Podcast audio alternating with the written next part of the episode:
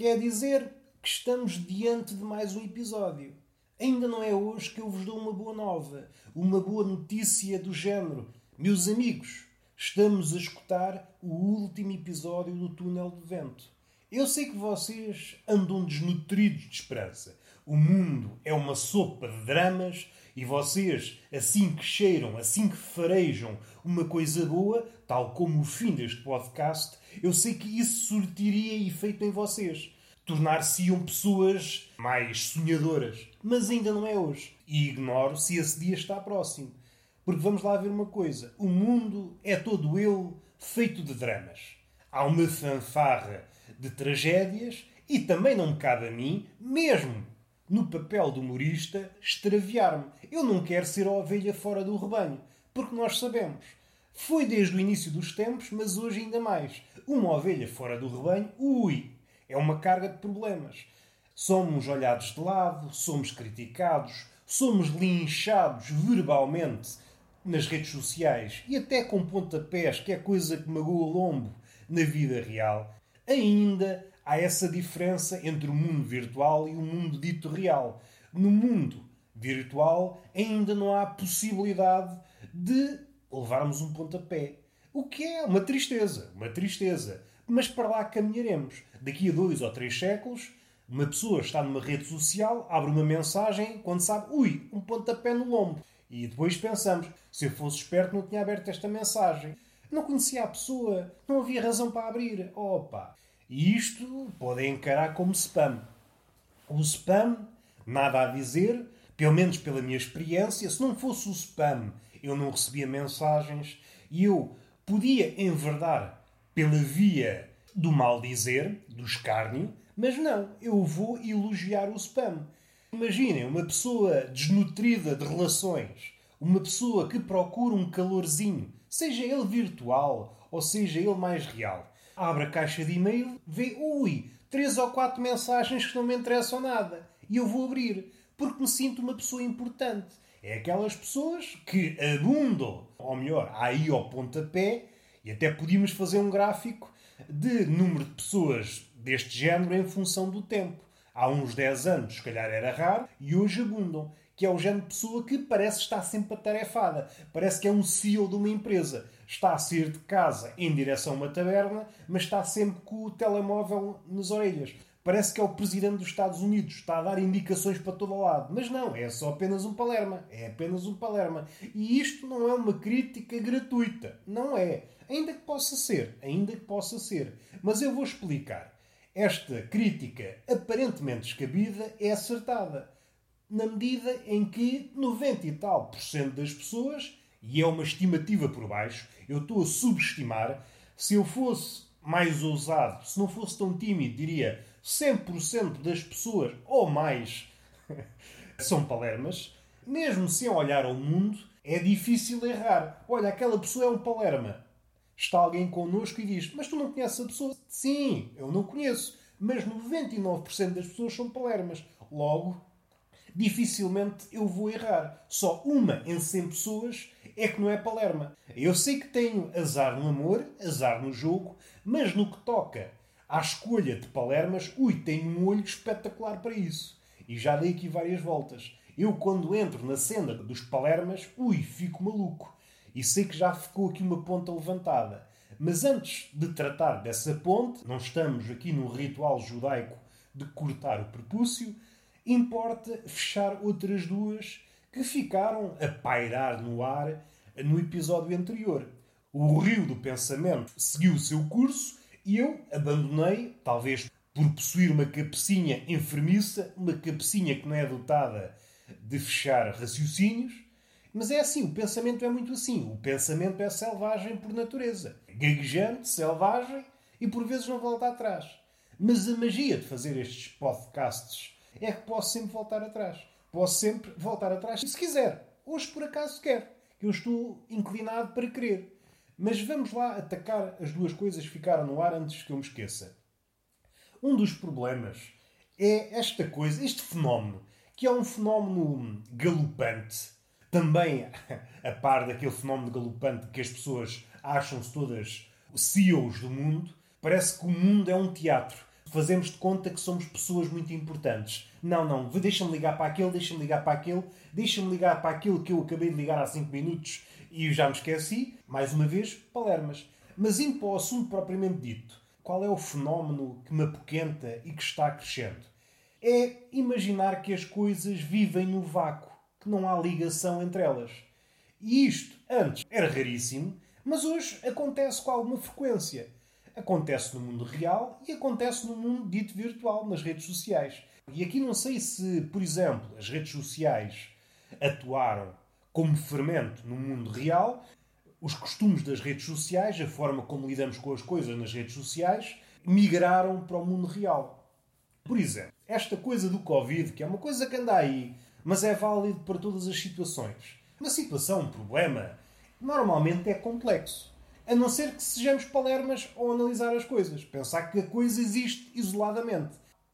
Primeiro que tudo, vamos analisar cientificamente o que é que quer dizer o vácuo. O vácuo perfeito não existe. É logo a primeira. É logo a primeira. Logo, as coisas estão sempre em contacto com outras coisas. E o facto de estar em contacto com outras coisas desencadeia relações. E essas relações depois podem colidir outras coisas e assim sucessivamente. É como se fosse aqueles vídeos que vemos no YouTube de peças dominó, aquelas construções de peças dominó em que uma tomba e faz cair a seguinte, assim sucessivamente até à loucura, é muito o que acontece nos fenómenos vá, físicos no mundo.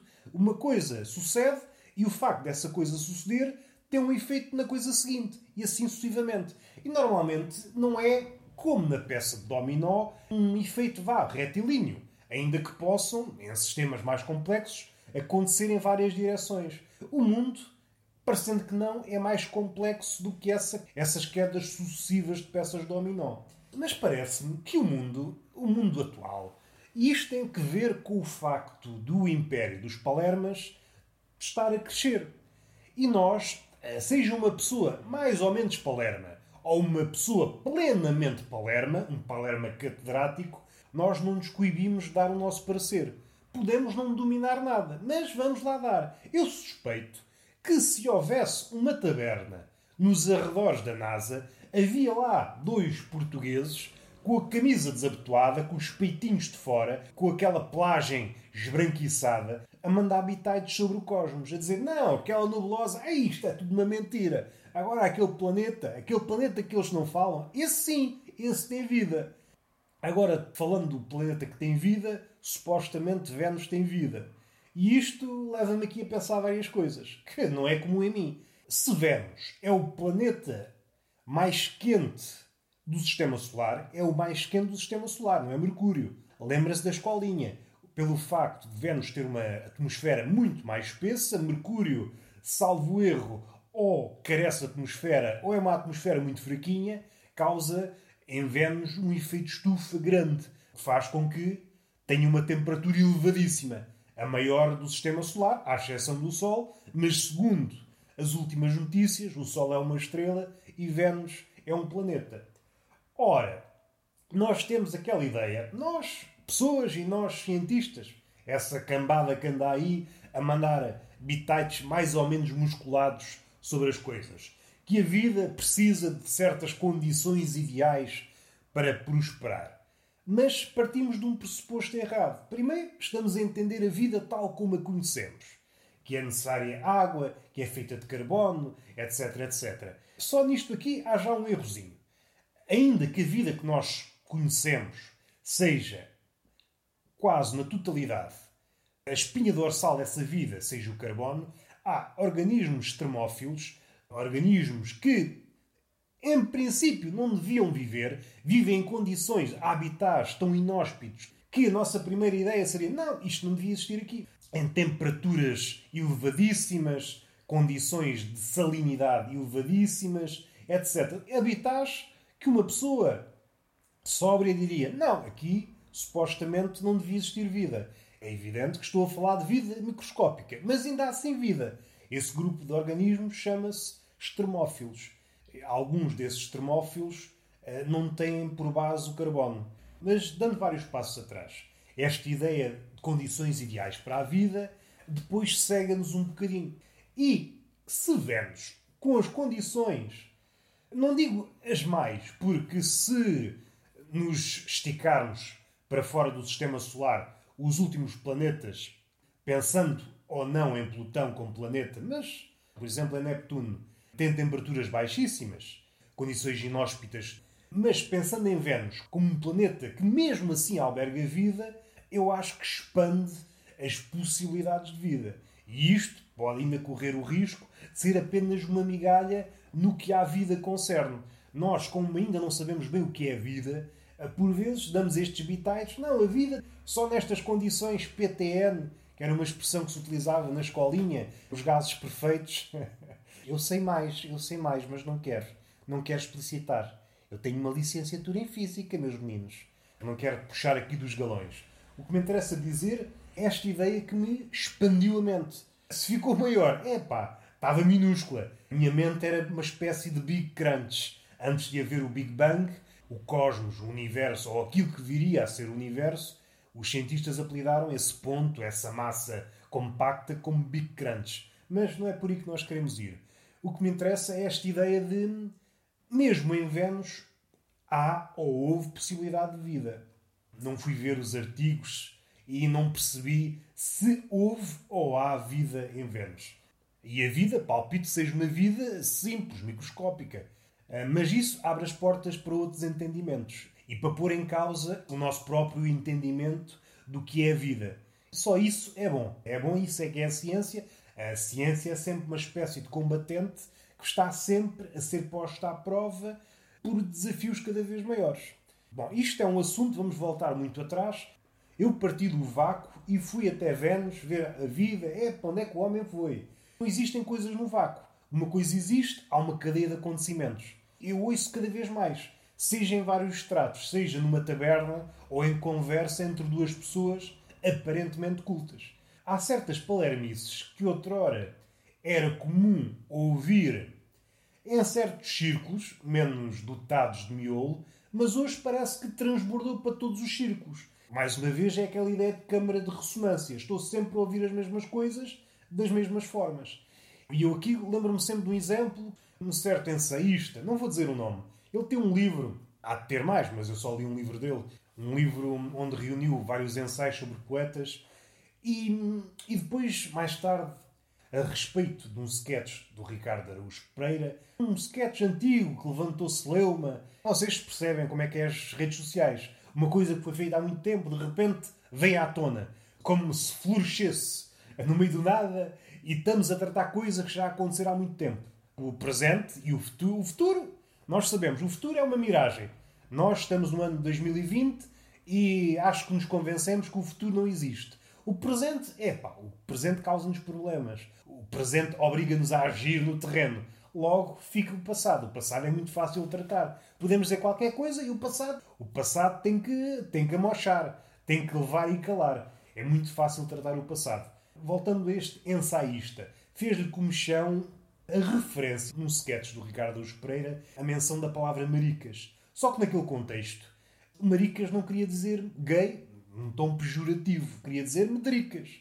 Fez-lhe confusão por uma pessoa normal no sentido em que não é versada em literatura, poesia, etc, etc, não causava transtorno. Agora, de um ensaísta, de alguém que lê profissionalmente poetas e escritores de nomeada, alguém que não percebe que todas as palavras estão carregadas de polissemia, ou seja, querem dizer muito mais que uma coisa, causou-me ali uma movimentação nas tripas. Que, epá, o que é que aconteceu aqui? Se uma pessoa deste grau académico não consegue perceber que. Eu não sei, eu por acaso não sei, nunca li sobre isso, mas estou certo que grande parte das palavras do nosso léxico são polissêmicas. Há palavras mais polissêmicas que outras, há palavras que querem dizer um montão de coisas, há outras que querem dizer duas ou três, mas eu teria que estrafegar a cabecinha para encontrar uma palavra que quer dizer apenas uma coisa. Além disso, são as acessões registadas no dicionário. Pois há aquelas acessões que, mais erradamente ou não, circulam à volta da palavra, seja acessões equivocadas, seja acessões futuras que estão à espera de serem plasmadas no dicionário. E isto faz-me confusão. Porque a partir do momento que uma pessoa que devia ter na cabeçorra que a polissemia é uma coisa presente, depois daí já nada me surpreende. E eu há dias pensei acerca da polissemia, como é que será, por exemplo, o Japão ou hum, a China, porque hum, pensando no Japão, recordei-me de um livro que eu li do Tao Te King, mas é válido para, hum, para a língua japonesa e, por exemplo, ao mandarim, mas focando na japonesa porque me recordo alguns fragmentos Embora o meu conhecimento sobre a língua japonesa seja reduzido, sobre esta parte é, é suficiente para o caso. As palavras japonesas são absurdamente polissémicas. Uma parte delas. Algumas são verbo, nome, querem dizer dezenas e dezenas de coisas. É preciso um olhar muito atento ao contexto para perceber isso.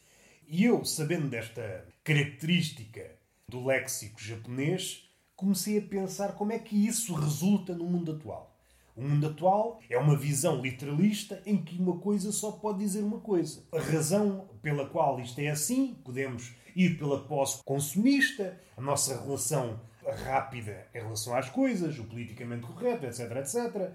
Será que a sociedade japonesa está a sofrer com isso? Ou estando, porque não me parece que viva totalmente em isolamento. Vivemos num mundo global, quer queiramos, quer não. Há países mais fechados, outros menos fechados, mas parece-me que mesmo países fechados são contaminados e o capitalismo é isso mesmo, é consegue passar pelas fronteiras. As pessoas podem não passar, mas tudo que o capitalismo, as danças e a música encantatória do capitalismo, as modas, etc, etc, modas quer no trato, quer, quer em coisas palpáveis, aquela dualidade, aquela pergunta: o que é que importa, as pessoas ou o dinheiro?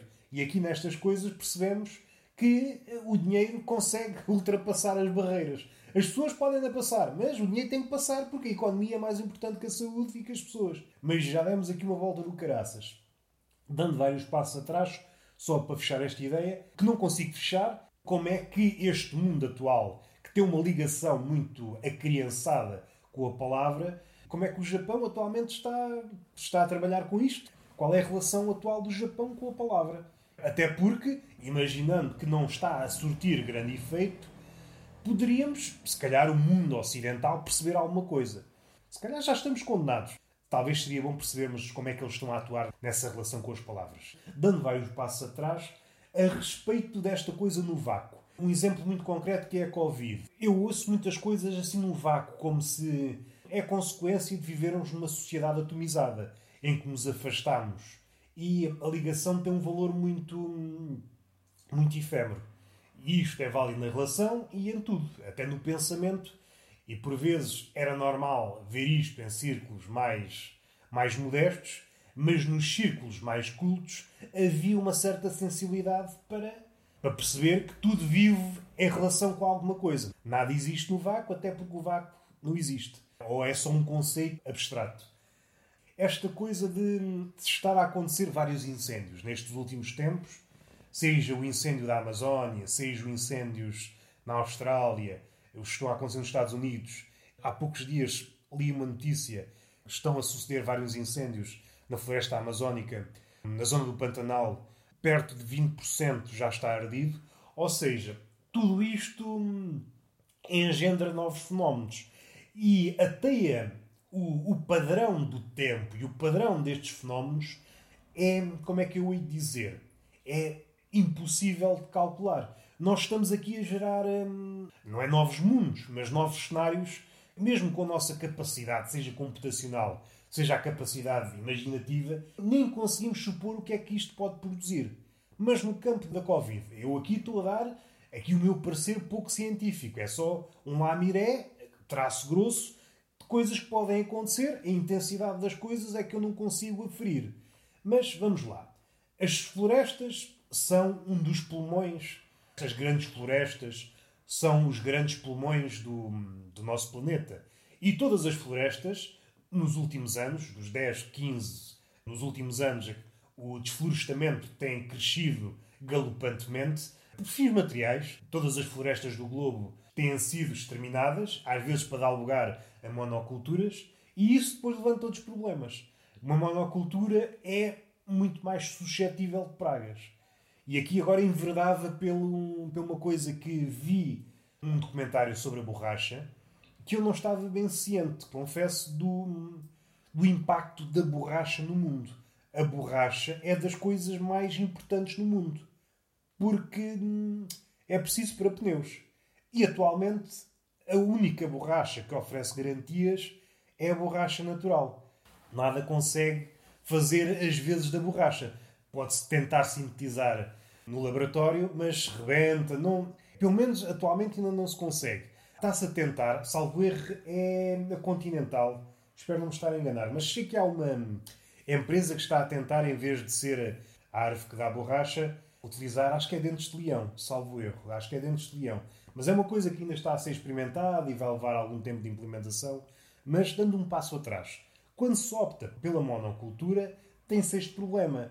Primeiro, é uma machadada na biodiversidade. Em termos de animais, etc, etc, havendo variedade, promove uma maior variedade de animais, um crescimento em cadeia. Esta ideia é válida para todas as esferas do saber. Uma dieta variada é muito mais rica que uma dieta de alguém que come apenas uma coisa. Do ponto de vista, talvez, de comprar, possa ser mais, mais vantajoso. Se eu comprar apenas uma coisa, conseguirei arranjar um negócio de forma a pagar menos por essa coisa, mas do ponto de vista da saúde, isso vai ter efeitos. E isso é válido para as explorações de borracha. Há uma praga hum, que afeta essas árvores da borracha, e agora está-me a faltar o nome e não me vou lembrar. Mal acabo de gravar o podcast, vou-me lembrar. Não me vou esforçar, que acho que vocês também não ganham com isso. Basta procurarem no Google. E essa praga não tem solução. Não há cura para essa praga. É como uma peste. Assim que aparece, não para. Devasta as árvores todas. Este documentário alertou-me para a nossa dependência da borracha e mais esta dependência ou esta. A monocultura aparece de onde? A monocultura, seja, seja de árvores, seja de peixes, aparece de onde? É esta ambição desenfreada pelo lucro, maximizar o lucro. Mas depois tem esse efeito reverso. Assim que aparece uma praga que é ideal na sua forma de matar, que é uma praga que é imparável, como só estamos a cultivar uma coisa, não temos cura para essa praga, vai tudo à vida. E este mundo também estamos a criar. E já me perdi. Não era por aqui que eu queria ir. Queria falar nas coisas. Ah, ok, já percebi. As florestas vai tudo à vida. As florestas, enquanto pulmão, enquanto pulmão, um dos principais pulmões da Terra. O outro pulmão é as diatomáceas. Espero estar aqui a pronunciar bem, que eu sou às vezes meio palerma está tudo em rede, as coisas não existem isoladamente. Menos floresta, menos oxigênio, mais dióxido de carbono, não há fotossíntese, a qualidade do ar baixa, há mais possibilidade das pessoas contraírem problemas respiratórios. Mais problemas respiratórios, ou o agravamento de pessoas que já têm os problemas respiratórios, mais suscetíveis estamos de bater as botas caso apanhemos Covid. Ou seja, estão a acontecer várias coisas, mas são tratadas isoladamente. E é esta ideia que só podemos resolver as coisas se pensarmos globalmente é uma ideia de uma jornalista que tem vários livros de ensaios e agora não me vou lembrar, eh, chama-se Naomi, sobre a crise climática e várias coisas que isso acarreta, que é uma verdade. Eu já falei uh, alguma coisa sobre isso, mas só podemos tratar as coisas globalmente. Se não às tantas, estamos sempre a apagar fogos, mas nunca vamos à fonte. Nunca descobrimos os incendiários. E nunca percebemos se está alguma coisa atrás dos incendiários.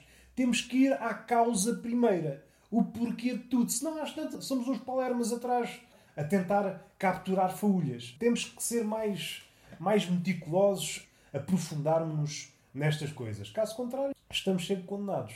E parece-me que no Covid há esta, esta coisa de se analisar isoladamente.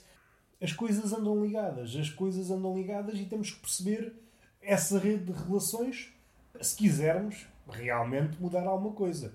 Caso contrário, é apenas fogo de vista. Passa a expressão. E o outro tema que eu queria falar é este império da mediocridade. O império da mediocridade, não sei, foi uma expressão forjada, já não sei por quem não sei se pelo sociólogo não sei se vou pronunciar bem, Lipovetsky, não sei se é assim que se pronuncia, eu erro sempre, sou sempre assim, sou sempre um burro, um burro incorrigível, ou se foi o Bauman, o senhor da sociedade fluida, ou se foi hum, por Humberto Eco, um dos três. Se bem que os três analisaram esta sociedade da mediocridade, podem ou não ter cunhado o termo, mas esta sociedade da mediocridade há umas décadas que está a ser prevista, profetizada e hoje estamos a assistir a isto tudo. O que eu quero falar é algo mais terreno, mais comezinho. Estava eu a ler um, um blog de um tipo chamado Tobias, que foi, não sei se ainda é, o cabecilha do design da Spotify. Nesse blog fala nisso da, da mediocridade. Hoje em dia, para as marcas, não vale a pena haver empenho em nada, porque tudo é muito efêmero. Em vez de gastar milhões numa campanha, mais vale adotar um meme, porque caso falhe não se perde muito. E esta ideia é reveladora de muita coisa. Primeiro, qual é o grau de intimidade que têm com o mundo, mas há uma percepção que não é aquela percepção às três pancadas. Já muita gente o referiu que estamos a caminhar por um olhar cada vez mais afunilado. E isto começou nas artes. Os filósofos e alguns artistas, escritores, a alertar-nos para isto, que a visão está cada vez mais afunilada. E isto pode ter muitas causas, ter começado em várias situações. Dou um exemplo. O número de palavras que uma pessoa comum utiliza tem vindo a diminuir. E isto aplica-se a todos os países. E esta coisa, mais uma vez, os fenómenos não existem no vácuo, tudo está em ligação com outra coisa. O número de palavras que nós dominamos possibilita ou não a criação de novos mundos. Isto é, quanto mais palavras tenho em meu poder, maior será o meu mundo. Podemos ir para um caso extremo para tornar isto mais claro. Imaginem que vocês sabem apenas três ou quatro palavras. Imaginem fazer um mundo com essas quatro palavras. Poderiam fazê-lo, mas seria um mundo muito pobre, sem qualquer detalhe, um mundo quase amorfo. Partindo do princípio que era possível fazê-lo. E é nesse sentido que estamos a caminhar. E há uma visão mais ou menos comum. As coisas repetem-se. As músicas soam todas ao mesmo, os filmes parecem-se todos uns com os outros, é claro que há exceções, os livros assemelham-se todos.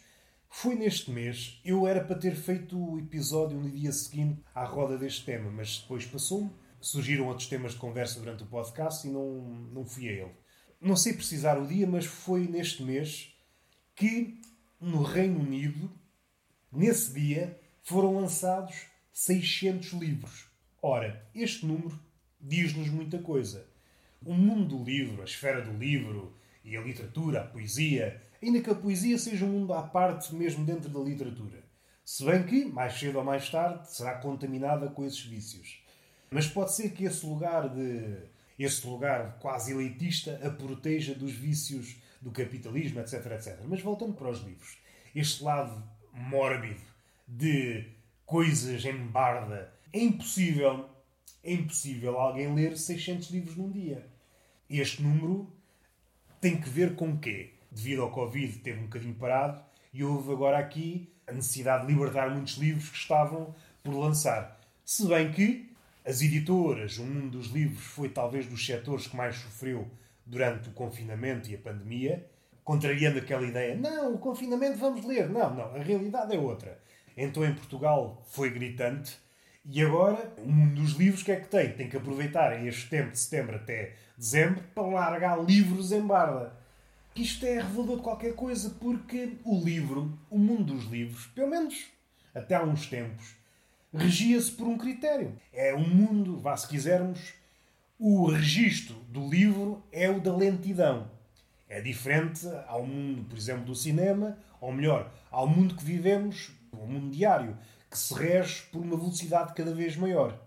E daí a necessidade de o livro, ou pelo menos aqueles que gostam de ler, necessitam do livro para mudarem de registro. Esta disciplina e esse compromisso com o livro faz com que se tornem pessoas, pelo menos, cientes desses dois registros, ou possibilidade de, de voltar esse registro da lentidão. Porque o registro da lentidão permite outro tipo de pensamentos, etc, etc. Não vale a pena ir por aí. O que me interessa é este número, 600 livros lançados num dia do Reino Unido. Grande parte desses livros, para não dizer todos, para não dizer todos, vão ser esquecidos em menos de... Eu não sei como é que acontece no Reino Unido, mas usando o exemplo que eu conheço, da FNAC aqui do Algarve Shopping, na guia, há livros que aguentam no escaparate meia dúzia de dias, ou nem tanto, às vezes dois ou três dias. Caso não vendam, ui, desaparecem logo. E as formas que os livros arranjaram de se perpetuarem nos escaparates, ou é vender, claro está, ou então é ganharem prémios. Às vezes livros que já foram para um segundo plano ganham um prémio, voltam outra vez. Temos esta ligação muito provinciana que é transversal ao mundo, importamos mais com o prémio do que o livro em si. Por vezes há uma ligação. O facto do livro ter ganho um prémio quer dizer que ele é bom. Mas no fim das contas, mas bem vistas as coisas, não há uma correlação. Basta lembrar que autores, por exemplo, como Tolstói, Kafka, Borges, nomes gigantes da literatura universal, nunca ganharam um Nobel. Bom, Fernando Pessoa morreu em 900 e tal, salvo erro, o Prémio Nobel Literatura começou em 1901, salvo erro. Se bem que, ok, Pessoa também só lançou um livro em vida. Só lançou um livro em vida, a mensagem, e mesmo assim foi o segundo lugar de um prémio. Para verem como é que os prémios querem dizer alguma coisa. Hoje ninguém se lembra de quem é que ganhou o primeiro prémio desse, desse concurso literário. Mas enfim, eu por acaso lembro, mas não importa referir. O que é que interessa dizer? É que são mecanismos de perpetuar o livro. Esta coisa de valorizar o prémio em vez do livro, pois em Quinas o tempo, pelo menos até aqui, tem feito o seu papel, o tempo acabará por separar o trigo do joio. Seja com prémio ou sem prémio, os melhores livros virão ao de cima. Porém, parece-me que estamos a viver um tempo completamente diferente. O número é de tal forma grande que eu suspeito que há obras-primas que vão ficar esquecidas. É impossível. Há tanto livro, tanto livro, tanto livro. Quando eu digo tanto livro, há tanta coisa das mais diversas áreas a sair ao mesmo tempo. Livros, seja filmes, seja séries. E o número de coisas boas, é pá, eu não vou dizer que diminuiu, mas pelo menos não aumentou. O número de coisas que me puxem. Qual é o objetivo máximo de uma obra de arte. E não estou a partir do princípio, por exemplo, imaginando que eu gosto de escrever e o livro vai-me impelir a escrever. Esse é o caminho direto. Mas o caminho vá assim no abstrato é ao sermos confrontados com uma obra de arte, seja um livro, um, uma série, um filme, um quadro, é sentirmos que estamos a ser confrontados com alguma coisa. É um abalo sísmico que faz tremer as nossas certezas. E aqui entramos já no capítulo de como é que a arte é uma arte muito de afagar o ego. Antigamente, a arte, pilar principal da arte, era uma arte que esmagava, uma arte que não queria afagar o ego, era uma arte que esmorrava se tivesse que ser, e hoje é esta arte positiva, uma arte que, ao contrário de abalar as certezas, vem confirmá-las. E eu já dei aqui uma volta do caraças. Mas é só para apresentar este número, para mim é esmagador. A quantidade de livros, e já me está a faltar o ar. Asmático do caraças. Esta quantidade abismal de livros que me deixa parvalhado. É fruto desta sociedade capitalista, este capitalismo selvagem que produz, produz, produz, não interessa para quem, é preciso é este continuar a trabalhar. Para quê? Há algum propósito? Não, vamos produzir, produzir, produzir. Ah, vamos respirar fundo e dando um passo atrás em relação esta ideia do império da mediocridade, do Tobias, mais vale fazer muito do que fazer bom. Esta ideia pode ser perigosa. Pode ser perigosa porque pode mover aqueles que teriam capacidade para fazer algo realmente que muda. Não quero vestir a farpela de velho do Restelo, mas parece-me que a quantidade de obras capazes de mudar, capazes de nos vergar, uma obra que, ao estarmos em contacto com ela, nos abala de tal forma que, ui, tenho que começar a pensar de outra forma. O número dessas obras parece-me que diminuiu largamente. Estou a falar de filmes, de séries, etc, etc. No fim de contas é mais do mesmo. A Netflix então é um exemplo, é um exemplo perfeito. Quantas e quantas séries não são mais do mesmo? Uma coisa está a bater, então vamos fazer aquilo até a pessoa começar a espumar. Há uns tempos era a moda das séries dos super-heróis. Enquanto não fizeram dezenas e dezenas e esgotarem o formato, esgotarem o formato, o formato nunca está esgotado, mas chega a um ponto que se percebe notoriamente que não há ideias. E mais vale parar, não há ideias. Estão a fazer mais do mesmo, parem. O The Boys da Amazon Prime é um exemplo que contradiz isto que eu estou a dizer. Deu uma guinada. É assim, ainda me refiro a outro tipo de coisas. Aquele tipo de séries, aquele tipo de obras que nos fica cá dentro da cabeça a azucrinar, como se nos estivesse a morder. Não nos sai da cabeça. Nós tentamos, mas não nos sai da cabeça. Houve ali uma ideia, uma cena, uma frase que nos cavaca o pensamento, que nos obriga até, e esse é o último objetivo de uma obra de arte, que nos impele a fazer qualquer coisa. Seja a escrever, seja a fazer um vídeo, seja etc, etc. Eu acho que carecemos de obras desse tipo. Ou de pessoas capazes de fazer isso, mas também pode ter que ver com isto que o Tobias disse. Qual é o objetivo de estar a fazer? Eu estou a pensar, por exemplo, num livro. Um senhor ganhou o Prémio Nobel de Literatura, Elias Canetti, tem um livro chamado, um livro de ensaios, chamado A Massa e o Poder. Por acaso é um livro um bocadinho pesado, mas é essencial para perceber este século das massas e da estupidez e etc, etc. Mas esse livro levou 38 anos a ser escrito. Parece-me que estamos muito longe de ver alguém, nos dias que correm, de investir 38 anos para escrever um livro. Será demovido, seja por fantasmas, vá, bitos reais, seja por fantasmas na cabeça. Pensa, é pá, não vou gastar 38 anos. E daqui a 38 anos, se calhar, nem há pessoas que leem. Esta incerteza, ou esta falta de apego, esta falta de disciplina, ou esta vertigem pelo mesmo, e aqui para utilizar uma expressão do filósofo coreano Byung-Chul Han, espero estar a pronunciar bem, estamos condenados ao inferno do mesmo só quando nos aprofundamos. Temos aquela disciplina quase de monge, dia e noite, dia e noite à procura de qualquer coisa diferente, é que conseguimos sair desse inferno do mesmo. E parece-me não é esse o caminho que nós estamos a trilhar. O nosso apego a esta coisa, esta coisa vazia que temos em relação ao outro e às coisas, só produz o igual. Estamos condenados a isto, a repetir sempre as mesmas coisas. E há aqui outra situação que faz a cama perfeita. O sujeito típico do século XXI é um sujeito desmemoriado. Tem uma memória muito curta. O que faz com que o mesmo ao aparecer pareça sempre, não digo totalmente diferente, mas parcialmente diferente. O que contribui para que esta roda, este inferno do mesmo, continue a girar sem que haja grande, grande crítica. E fechamos o podcast. Queria falar de outras coisas, mas olha, fechei esses dois assuntos, ficaram por tratar no episódio anterior. Estamos satisfeitos? Não estou satisfeito, eu queria a galhofa. É pá, galhofa tem 200 e tal episódios de podcast. Há galhofa com fartura. Eu já falei de tudo, meus amigos. Eu já falei, já falei de religiões, literatura, poesia, merdas de unhas de pé, ginásios, mulheres, conas. É pá, já falei de tudo. Eu já falei, já comecei um episódio em mandarim, a mandar-vos não sei para onde. E depois dei uma má chega em cantonês. Vocês vocês não, não me façam passar da boneca. Aliás, há coisas que eu trato em podcast de forma mais ou menos humorística, que depois surge pessoas, sim vá, como é que eu ia dizer, também humoristas, a falar meses depois. Por isso, vejamos lá, se vocês querem apanhar em primeira mão a galhofa, ouçam este podcast que é para não haver chatices. Eu não me quero chatear, mas se tiver que ser, também me chatei. Mas já agora deixem passar a pandemia. Era triste andar à porrada, ficar com os olhos todos roxos, todos cavacados e ainda por cima, ui, Covid.